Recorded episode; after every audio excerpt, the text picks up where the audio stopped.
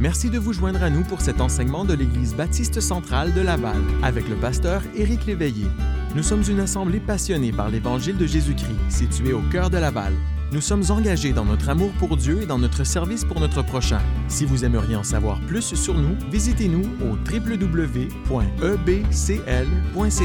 Maintenant, voici un enseignement de la part du pasteur Éric.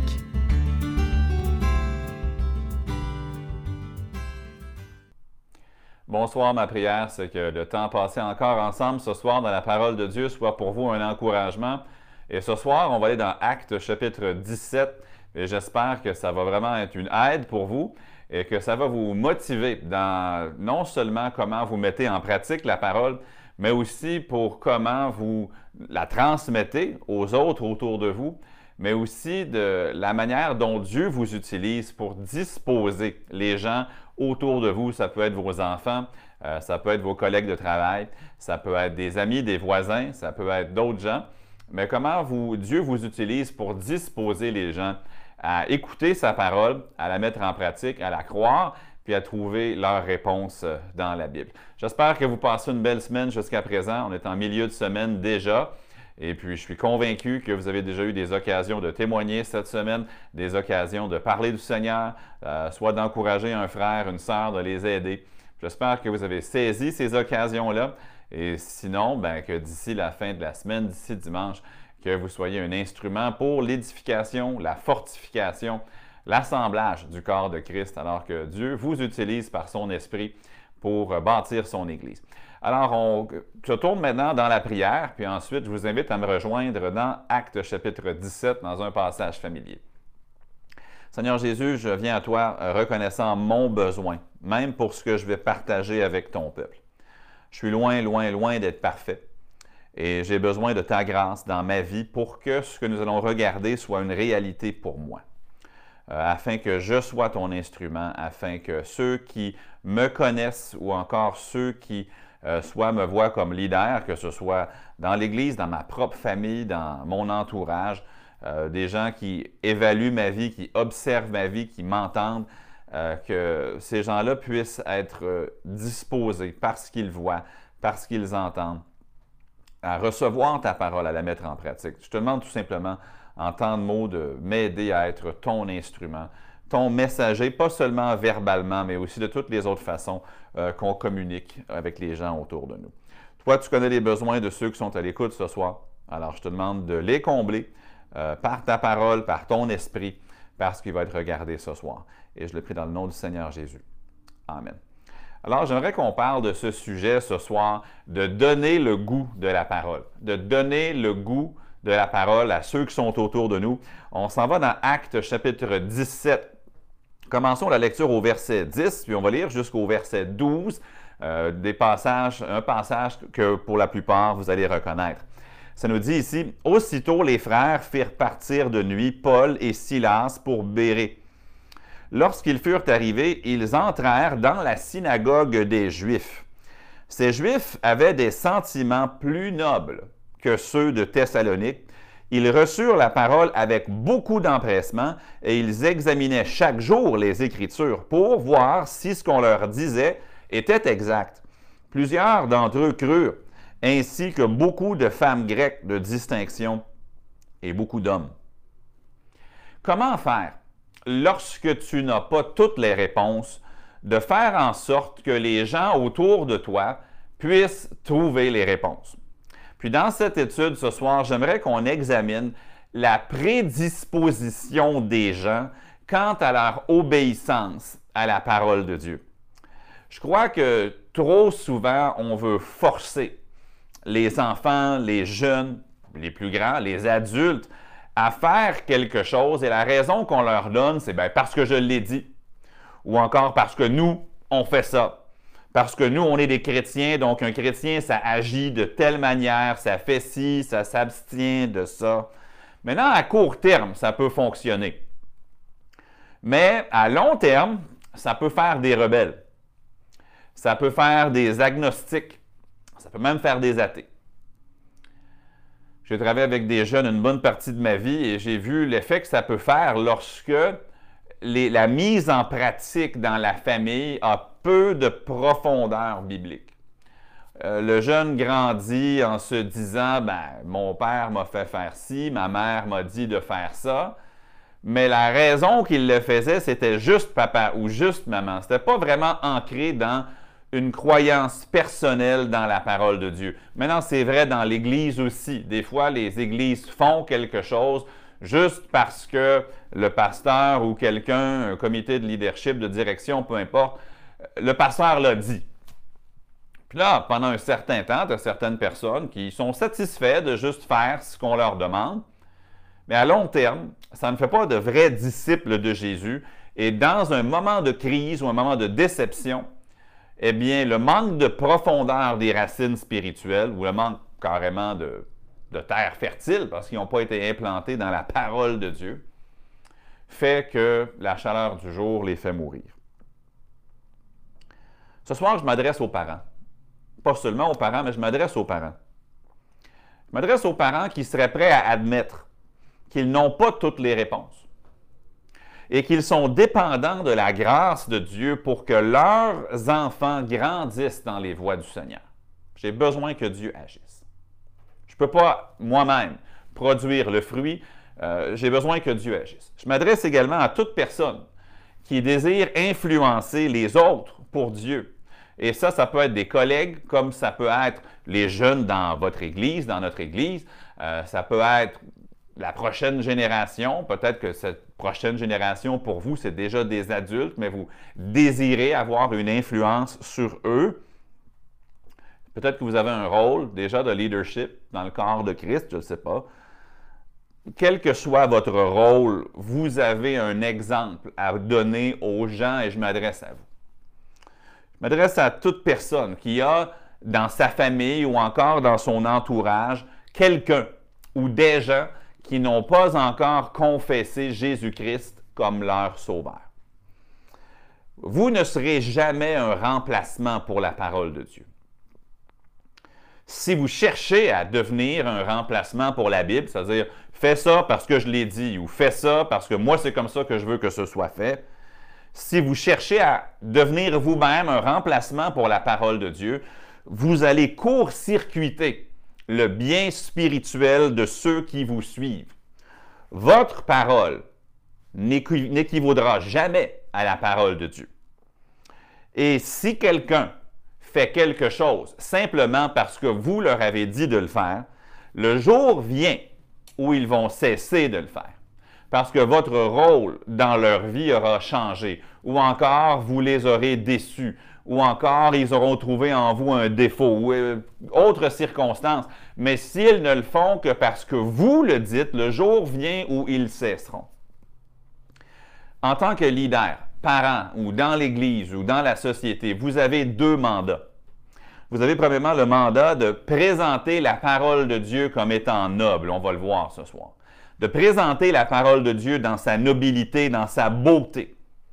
Et aussi, vous, avez comme mandat de rendre la parole de Dieu disponible.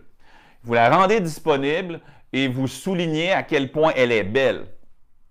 Et alors, votre mandat est en grande partie accompli. Maintenant, je ne veux pas amoindrir ce soir la responsabilité d'enseigner la parole de Dieu.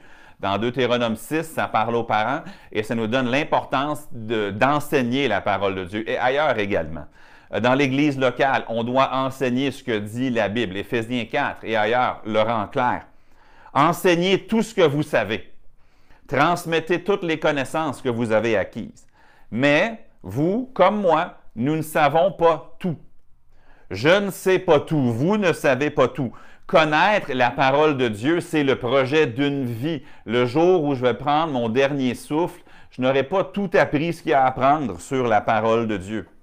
C'est un projet qui ne sera jamais complété de ce côté-ci du ciel. Donc si la seule chose que je transmets, c'est ce que je sais, eh bien, je ne pourrai jamais combler les besoins de tout le monde parce que leurs besoins peuvent être différents des miens. Euh, parfois, les choses qu'ils ont besoin d'apprendre peuvent être des choses qui ne me sont même pas encore venues à l'esprit. On ne veut pas donner toutes les réponses, et même nous ne le pouvons pas. On ne peut pas donner toutes les réponses, parce qu'on ne connaît même pas toutes les questions. Il y a des questions peut-être que vous avez. Moi, j'ai jamais pensé à ça. Il y a des situations que vous vivez, des choix que vous avez à faire qui ne me sont même jamais venus à l'esprit. On ne connaît même pas toutes les questions, donc si on ne connaît pas toutes les questions, on ne peut pas donner toutes les réponses par notre propre parole. Mais ce qu'on veut faire, c'est qu'on veut donner à la parole un statut, une position qui fait que ceux qui nous suivent, ceux qui sont influencés par nous, vont trouver les réponses à leurs questions. Remarquons ensemble ce soir, premièrement, qu'il y avait quelqu'un ici à Béret qui avait contribué à former des sentiments en eux. Il y avait quelqu'un qui avait contribué à former des sentiments en eux. C'est-à-dire, ces Juifs avaient des sentiments plus nobles que ceux de Thessalonique. Quand j'étais enfant, le nom de mon pasteur, c'était Gérald Paulet, à Boucherville. Ensuite, pasteur Pierre Plante. Maintenant, je les aime, j'ai de l'estime pour eux. Mais savez-vous combien de sermons qu'ils ont prêchés dont je me souviens clairement? Très peu. Euh, si vous m'assoyez puis vous me dites, raconte-moi un message du pasteur Paulet quand tu étais enfant. Il y en a peut-être un ou deux que je me rappelle un petit peu, mais je ne pourrais pas vous raconter un seul de ces messages. Maintenant, beaucoup des choses qu'il a enseignées ont commencé à faire partie de ma vie les enseignements sont allés à mon cœur parce qu'ils venaient de la parole de Dieu, mais je ne pourrais pas vous citer le sermon, c'était quoi le titre, le texte, les trois points. Même chose pour tous les autres pasteurs que j'ai eus dans ma vie. Et pour toutes les personnes de notre Église, il n'y en a pas un qui est devenu vieux, un des enfants, un des jeunes, même un des adultes, qui va pouvoir dire Ah, je me souviens, telle date, le pasteur Lévy avait prêché un message intitulé comme ça, avec tel texte, voici, c'était ces trois points peut-être un qui, les a, qui vous a peut-être vraiment marqué, mais pour la plupart, je pourrais prêcher le même message dans deux ans, puis la plupart des gens ne s'en apercevraient même pas. C'est normal, parce que on prend la vérité, on l'assimile à notre vie, et ce qui est important, ce n'est pas le messager, c'est même pas le sermon, c'est la vérité de la parole de Dieu qui compte. Mais là où je veux en venir, c'est ceci. Les pasteurs que j'ai eus dans ma vie, ce qu'ils ont fait de plus, que de juste m'enseigner des réponses. Ils ont contribué à former dans ma vie des sentiments vis-à-vis la parole de Dieu. Ils me l'ont enseigné, puis j'ai appris beaucoup, même si je ne pourrais pas prendre ce que j'ai appris puis le lier à un sermon ou à un message ou à une leçon. Ça forme un tout qu'ils m'ont donné. Mais ils ont aidé, ils ont contribué à former en moi des sentiments alors que je lisais le texte dans Acte 17, je me suis posé la question. Pourquoi? Est-ce que les gens de Béré avaient des sentiments plus nobles que ceux de Thessalonique? Juste parce que c'était dans l'air de Béré? Juste parce que c'était quelque chose dans l'eau qu'ils buvaient? Clairement pas. Euh, cette disposition, c'était pas quelque chose que Paul ou Silas ont provoqué. Quand ils sont arrivés à Béré, c'était déjà comme ça. Maintenant, certaines personnes vont dire Ah, ben c'est parce que Dieu les avait régénérés avant. Euh, ceux qui enseignent ça, ils enseignent qu'on est régénéré avant de placer notre foi en Christ. Donc, euh, selon ces enseignements-là réformés, eh bien, on, est sauvé en premier, puis ensuite, on, devient capable de placer notre foi en Christ. Mais non, euh, ce n'est pas ce que la Bible nous enseigne. Je ne crois pas que c'est l'enseignement de la Bible que l'homme n'y est pour rien et que Dieu leur a simplement donné le don de la foi. Non. Les Béréens étaient libres de choisir. Le désir de Dieu, c'était qu'ils se repentent, et ils l'ont fait. Mais quelqu'un, humainement parlant, a bien fait quelque chose pour que lorsque la vérité a été prêchée, ils étaient disposés à la recevoir. Maintenant, chaque synagogue avait un chef ou encore plusieurs chefs comme influence dans la synagogue. Euh, le chef allait présider au service, il choisissait qui allait prier, qui allait lire, qui allait exhorter, il veillait à l'observance de la loi de Moïse, euh, etc.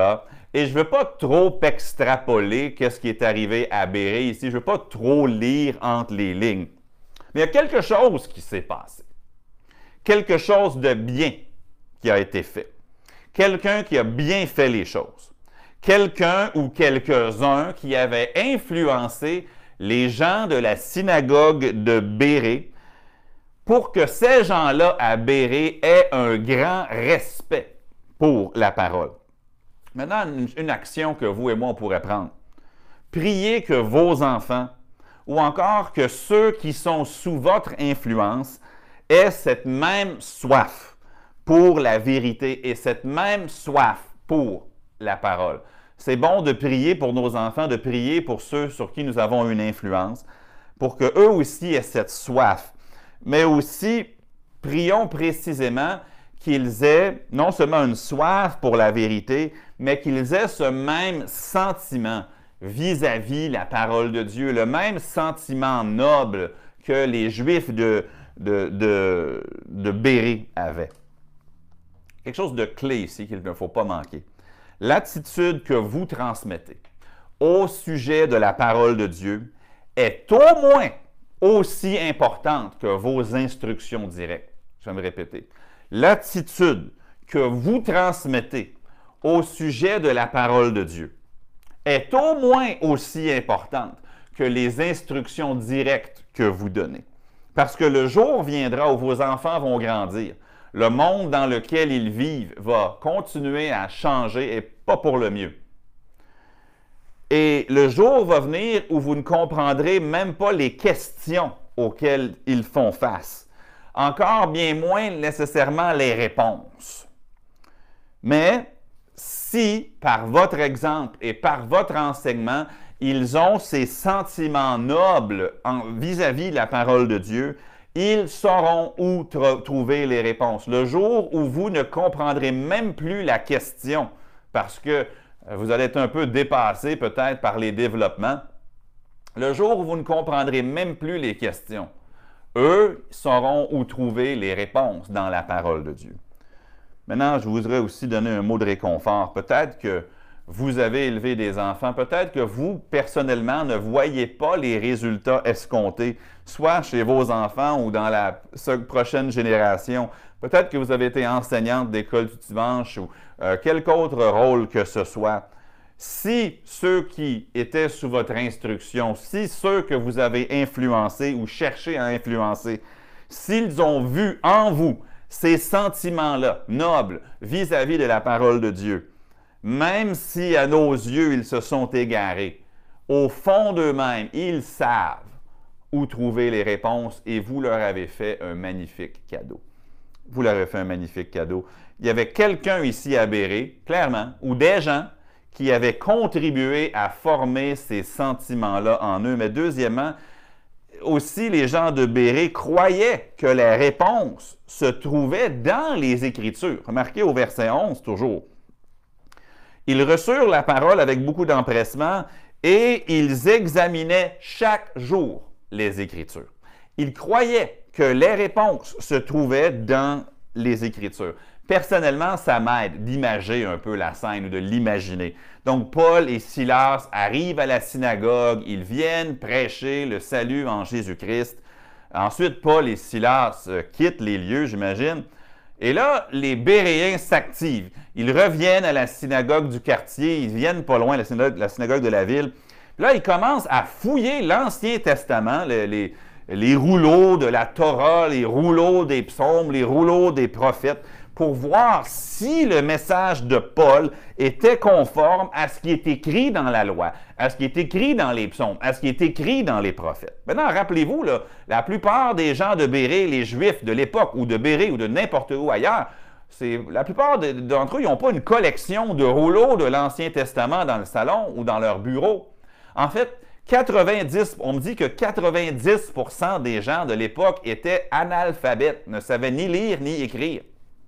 Donc, il fallait leur lire la loi oralement. Donc, imaginez l'effort que ça a été pour eux de trouver quelqu'un, de se faire lire le texte, de trouver les rouleaux. Tu sais, quand Paul a dit telle chose, quand il a cité, mettons, Ésaïe 53, peux-tu ouvrir le rouleau d'Ésaïe puis nous lire ça? Quand il a cité le psaume 22, c'est pas dit ce que Paul a dit, mais euh, euh, on peut-tu aller voir Pour eux, examiner les Écritures, c'était probablement un plus gros effort que pour vous et moi. Honnêtement, pour moi, avec ma tablette, mon téléphone, sans parler de la Bible imprimée que j'ai ou des Bibles au pluriel que je possède, je suis rarement loin d'un accès physique à la Bible. Et que Dieu nous délivre d'une attitude de, détachement, d'une distanciation sociale entre nous et la Bible. Mais plutôt qu'il nous donne une attitude d'empressement comme la leur. Je le répète souvent et je suis sincère. En tant que pasteur, c'est impossible pour moi de dire à tout le monde ce qui est vrai ou ce qui est faux sur tous les sujets de la vie. C'est impossible pour moi de dire tout ce qui est bien ou mal dans toutes les situations de vie ou de dire tout ce qui est sage et insensé dans euh, tous les sujets de la vie. Je pourrais jamais connaître toutes les questions de tout le monde. Encore bien moins connaître toutes les réponses dont tout le monde a besoin. Maintenant, lorsque je connais la question, que le Seigneur m'aide à bien répondre, mais je peux faire mieux que d'essayer de répondre à toutes les questions. Je peux enseigner aux gens à comprendre et à étudier la Bible pour qu'ils puissent trouver dans la Bible la réponse. Ça ne veut pas dire que chaque fois que quelqu'un vient me poser une question, je vais dire Tu n'as pas lu ta Bible? Non. Si quelqu'un me pose une question, je vais chercher à répondre par la parole de Dieu. Mais si on enseigne bien la parole de Dieu pendant une durée de temps, les gens deviennent matures dans la foi et dans leur compréhension de la parole. Et le jour vient bientôt euh, dans leur vie où ils peuvent trouver eux-mêmes, ce n'est pas en remplacement de l'Église, ça ne veut pas dire qu'ils n'ont plus besoin d'un enseignant. Éphésiens 4 et ailleurs, ça nous en parle clairement qu'on a besoin des enseignants que Dieu nous donne. Mais ils peuvent, dans leur situation de vie, trouver la sagesse et trouver les réponses dans la parole de Dieu. Un pasteur qui croit ou qui veut avoir la réponse à tout ou qui veut être la réponse à tout, ça devient un dictateur rapidement. Plutôt qu'un pasteur qui encourage les gens que Dieu a réponse à tout, il devient un enseignant. Il y a un monde de différence entre penser que tout le monde a besoin de toi pour avoir la vérité ou de penser que tout le monde a besoin de Dieu et de sa parole pour avoir la vérité. Dans un cas, tu deviens un enseignant de la parole en faisant confiance que Dieu va donner la réponse par la parole aux questions des gens. Dans l'autre, tu t'élèves toi-même sur un piédestal comme étant la réponse, ce qui est vraiment mauvais. Le plus important de tout, en tant que pasteur, mais pour vous, en tant que parent, en tant qu'influence que vous êtes, ce n'est pas d'avoir toujours toutes les réponses. La seule façon d'avoir toutes les réponses, ce serait de connaître toutes les questions. Le plus important, c'est de connaître le coffre au trésor où se trouvent toutes les réponses et d'inculquer aux gens une attitude noble face à la parole de Dieu et de leur inculquer le fait que les réponses se trouvent dans les Écritures. Mais troisièmement aussi, les gens de Béré, ils croyaient que les Écritures étaient entièrement vraies. Donc, non seulement il y avait quelqu'un qui avait contribué à former ce sentiment noble en eux vis-à-vis -vis la parole de Dieu, non seulement aussi ces gens étaient venus à croire que les réponses se trouvent dans les Écritures, troisièmement, ils croyaient que les Écritures étaient entièrement vraies. Remarquez la fin du verset 11. Pour voir si ce qu'on leur disait était exact. Dans cette phrase, il y a un sous-entendu puissant les Béréens prenaient pour acquis que tout ce qui était dans les Écritures, je me reprends, que tout ce qui est dans les Écritures est exact. Les Écritures étaient leur point de comparaison pour toute doctrine, pour tout enseignement. Maintenant, rappelons-nous encore une chose, c'est que les Juifs, déjà à cette époque-là, déjà là au premier siècle et bien avant, ils avaient autre chose que juste l'Ancien Testament comme autorité euh, religieuse, si on veut. Déjà, la loi orale transmise par les rabbins était considérée très importante, puis peut-être 400 ans plus tard, on l'appellerait la Talmud, ou encore ce qu'ils ont aujourd'hui comme euh, les enseignements cumulatifs des rabbins qui prenaient le même poids, au moins égal, avec la Torah, avec la loi de Moïse. Déjà à l'époque de Jésus, Jésus faisait le reproche aux scribes et aux pharisiens. Il leur disait, vous annulez le commandement de Dieu au profit de votre tradition. C'était pas rare des enseignants juifs de l'époque qui rabaissaient la parole de Dieu pour mettre leurs idées en haut de la parole de Dieu ou leur tradition. Mais pas à Béré. À Béré, il y avait quelqu'un qui, permettez-moi l'expression, avait bien fait son travail. Il avait fait le travail d'enseigner aux gens que c'est les Écritures qui sont entièrement vraies. L'homme peut se tromper. Ah, il arrive un homme qui s'appelle Paul, qui vient de Tars, qui a été instruit au pied de Gamaliel, il s'en vient, puis il nous parle. OK. On va regarder dans la Bible pour voir si ce qu'il nous dit est vrai. Son CV ne nous impressionne pas autant que l'Ancien Testament nous, nous, euh, nous impressionne. Les Juifs de Béré avaient mis la parole de Dieu au-dessus de tout enseignement, ce qui est à leur honneur. Il y avait quelqu'un ou des quelqu'un qui leur avait inculqué ce respect pour les Écritures, cette grande confiance dans les Écritures. Et ailleurs, c'était l'inverse. Dans le même chapitre, dans Acte 17 à Thessalonique, c'était tout le contraire. Euh, on peut, les, gens de Thessalonique sont devenus violents, eux, quand ils ont entendu ça. Non, non, non, non, non. Les gens de Béré ont dit OK, on va comparer ce que tu dis à la parole de Dieu. Demain, demain revient, on va comparer ton message d'hier avec la Bible. Maintenant, il y a plusieurs choses que vous et moi, nous pouvons faire pour démontrer la vérité de la Bible à ceux sur qui nous avons une influence, que ce soit nos enfants ou autres. On peut premièrement la suivre nous-mêmes. Il n'y a rien qui n'accuse davantage la Bible d'être fausse qu'une vie qui refuse de la mettre en pratique. Si vos enfants ou d'autres gens voient que vous dites que la Bible dit A, mais que vous, vous faites B, ils vont rapidement conclure que vous ne croyez pas vraiment que la Bible est vraie. Et on peut souligner sa vérité à chaque occasion. Maintenant, chez nous, il y a plusieurs choses que nous faisons intentionnellement pour que nos enfants apprennent que la Bible est vraie, à part la mettre en pratique. Euh, je ne suis pas vraiment quelqu'un qui s'abonne à beaucoup de revues.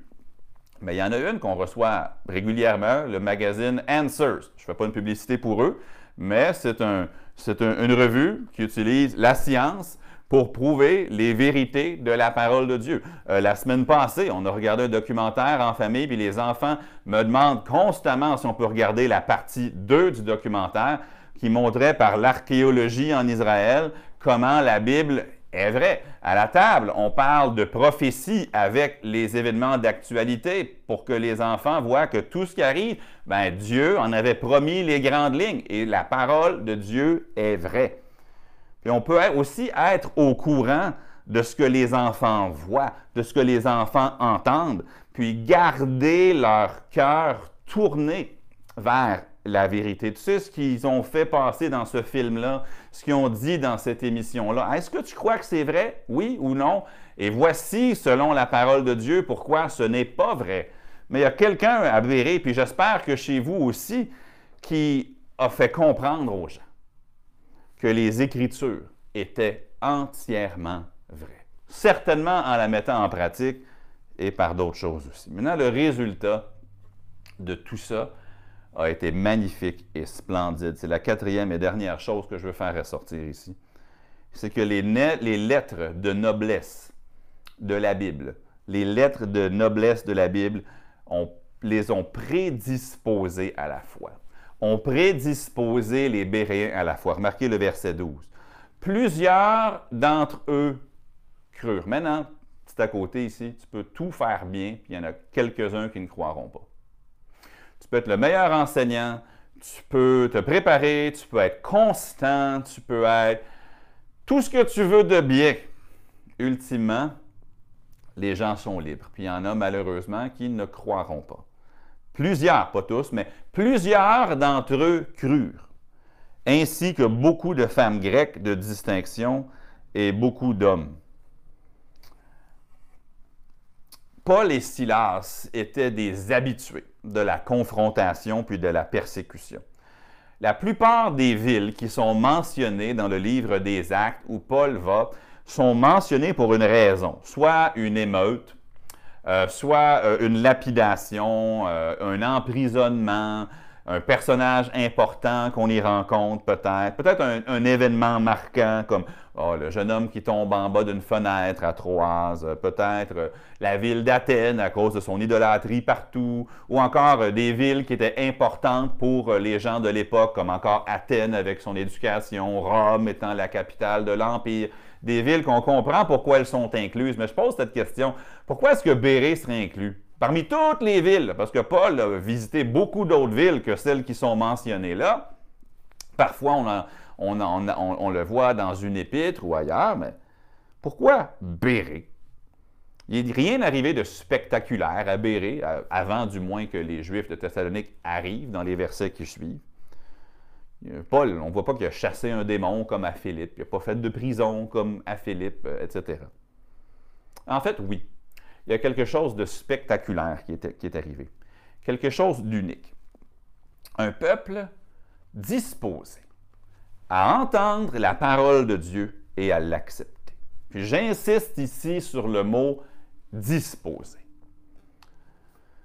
Moi, je ne peux pas croire à la place de mes enfants. Je ne peux pas les forcer à croire mais je peux faire des efforts pour les disposer à la foi, par exemple. Proverbe 22, 6. Instruis l'enfant selon la voie qu'il doit suivre, et quand il sera vieux, il ne s'en détournera pas. Maintenant, tu ne peux pas empêcher l'enfant de détourner son cœur, mais tu peux lui montrer la voie qu'il doit suivre. Mon but en tant que parent, vous savez, ce n'est pas de forcer mes enfants à la foi. Maintenant, quand ils sont sous mon toit, je peux, exiger qu'ils agissent de cette manière, puis qu'ils s'abstiennent de telle autre chose. Mais le jour vient où ils ne seront plus sous mon toit. Mon but, c'est de tout faire pour disposer mes enfants, par mon exemple, en en, en parlant quand je me lève et quand je me couche, etc. À tout faire pour disposer mes enfants à la foi dans la parole de Dieu de m'entourer d'autres gens, comme plusieurs d'entre vous qui êtes à l'écoute ce soir de notre assemblée, de m'entourer de d'autres gens qui vont démontrer la noblesse de la parole de Dieu. Et mon but aussi, c'est de limiter ceux qui voudraient apporter un message contraire. Puis ensuite, ayant fait tout cela, je continue de me confier en Dieu pour qu'il fasse ce que lui seul peut faire dans leur vie. Même chose pour moi en tant que pasteur. Je ne peux pas forcer qui que ce soit à croire, mais je peux essayer d'enseigner puis de vivre d'une façon à ce que les gens soient disposés à voir les lettres de noblesse de la parole de Dieu. Quand j'invite quelqu'un à venir enseigner à l'Église, c'est parce que je crois que c'est quelqu'un qui va aider les gens à voir les lettres de noblesse de la parole de Dieu. Et certaines personnes qui voudraient venir enseigner des choses, je leur dis non parce que c'est contraire à la parole de Dieu. En conclusion, lorsque quelqu'un croit, c'est clair que c'est parce que Dieu a fait quelque chose. C'est pas parce qu'il a fait une grâce irrésistible. Non, c'est pas parce qu'il leur a donné une nature nouvelle afin qu'ils puissent croire. Non, c'est pas parce qu'il leur a fait un don d'avoir la foi puis que l'autre il a pas fait ce don-là. Non, le don de la foi, c'est la prédication de la parole de Dieu. La foi vient de ce qu'on entend et ce qu'on entend vient de la parole de Dieu. Romains chapitre 10, c'est le verset 17. Lorsque quelqu'un croit, c'est parce que Dieu a envoyé le messager qui rend le message, pardon, qui rend la foi possible selon Jean 16, les versets 7 à 10 aussi, quand quelqu'un croit, c'est parce qu'il est convaincu par l'Esprit de Dieu. Mais ce travail peut être préparé. Non, il doit être préparé. Par quelqu'un, par vous, par moi. Nous pouvons jouer un grand rôle pour que ceux autour de nous, ceux qui nous suivent, jeunes ou moins jeunes, soient disposés par notre exemple, par notre influence, à accepter la parole de Dieu comme étant ce qu'elle est vraiment, non la parole des hommes, mais la parole de Dieu. Que le Seigneur nous aide à garder sa parole comme nous le devons, à la mettre en pratique, à en parler comme nous le devons, afin que lorsque les messages qui sont soit contradictoires ou complémentaires viendront, que les gens sachent vérifier toutes choses selon la parole. que lorsque des questions seront posées, peut-être qu'un jour j'aurai 85 ans et je ne comprendrai même pas les questions auxquelles les jeunes de ma génération à ce moment-là feront face. Je connais les dilemmes éthiques et les, questions culturelles, les questions morales de cette époque-là. J'arriverai à peine à comprendre les questions que mes enfants et que mes petits-enfants ont à faire face. Mais que je leur ai montré la boîte au trésor où trouver les réponses. Le jour où je ne comprendrai plus les questions, Dieu aura encore les réponses.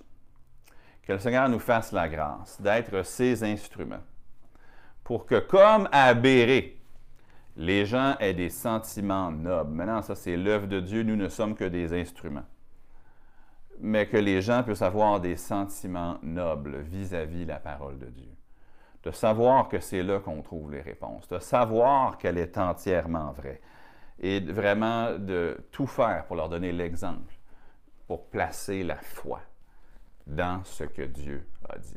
Que Dieu nous aide. Que Dieu nous aide qu'il soit notre secours pour nous aider à contribuer à donner le goût de la parole, des sentiments nobles vis-à-vis de la parole, d'être cet exemple-là pour ceux qui nous suivent.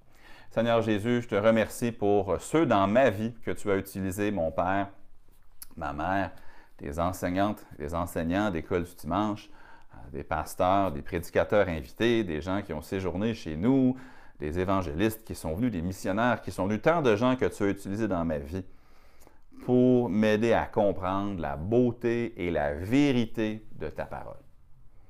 Maintenant, aide-moi à être un instrument, un humble et faible instrument, de la même manière dans la vie de ma famille, dans la vie de ceux qui me connaissent, de ceux que je rencontre, fréquemment ou rarement, peu importe. Aide-moi à être comme ceux qui, à ont fait quelque chose de bien pour que les Béréens, par ta grâce, aient cette disposition-là. Je prie pour notre prochaine génération, euh, que eux puissent vraiment voir et comprendre à quel point la Bible est vraie et que même les erreurs de la génération précédente ou les débordements ou les égarements de quelqu'un qu'ils ont connu ne vont jamais nier ni contredire la vérité de la parole de Dieu, mais aide-les à bâtir leur vie sur du solide.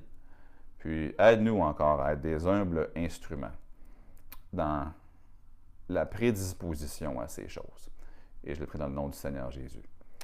Amen. Merci beaucoup d'avoir été là ce soir. C'est toujours une joie de savoir qu'il y a des gens qui euh, choisissent de se connecter puis de regarder, pas pour nous, mais vraiment parce qu'on veut que chaque personne puisse connaître la parole de Dieu. Passez un bon restant de soirée. N'oubliez pas de vous inscrire pour les réunions de dimanche, les gens de l'Église à Laval.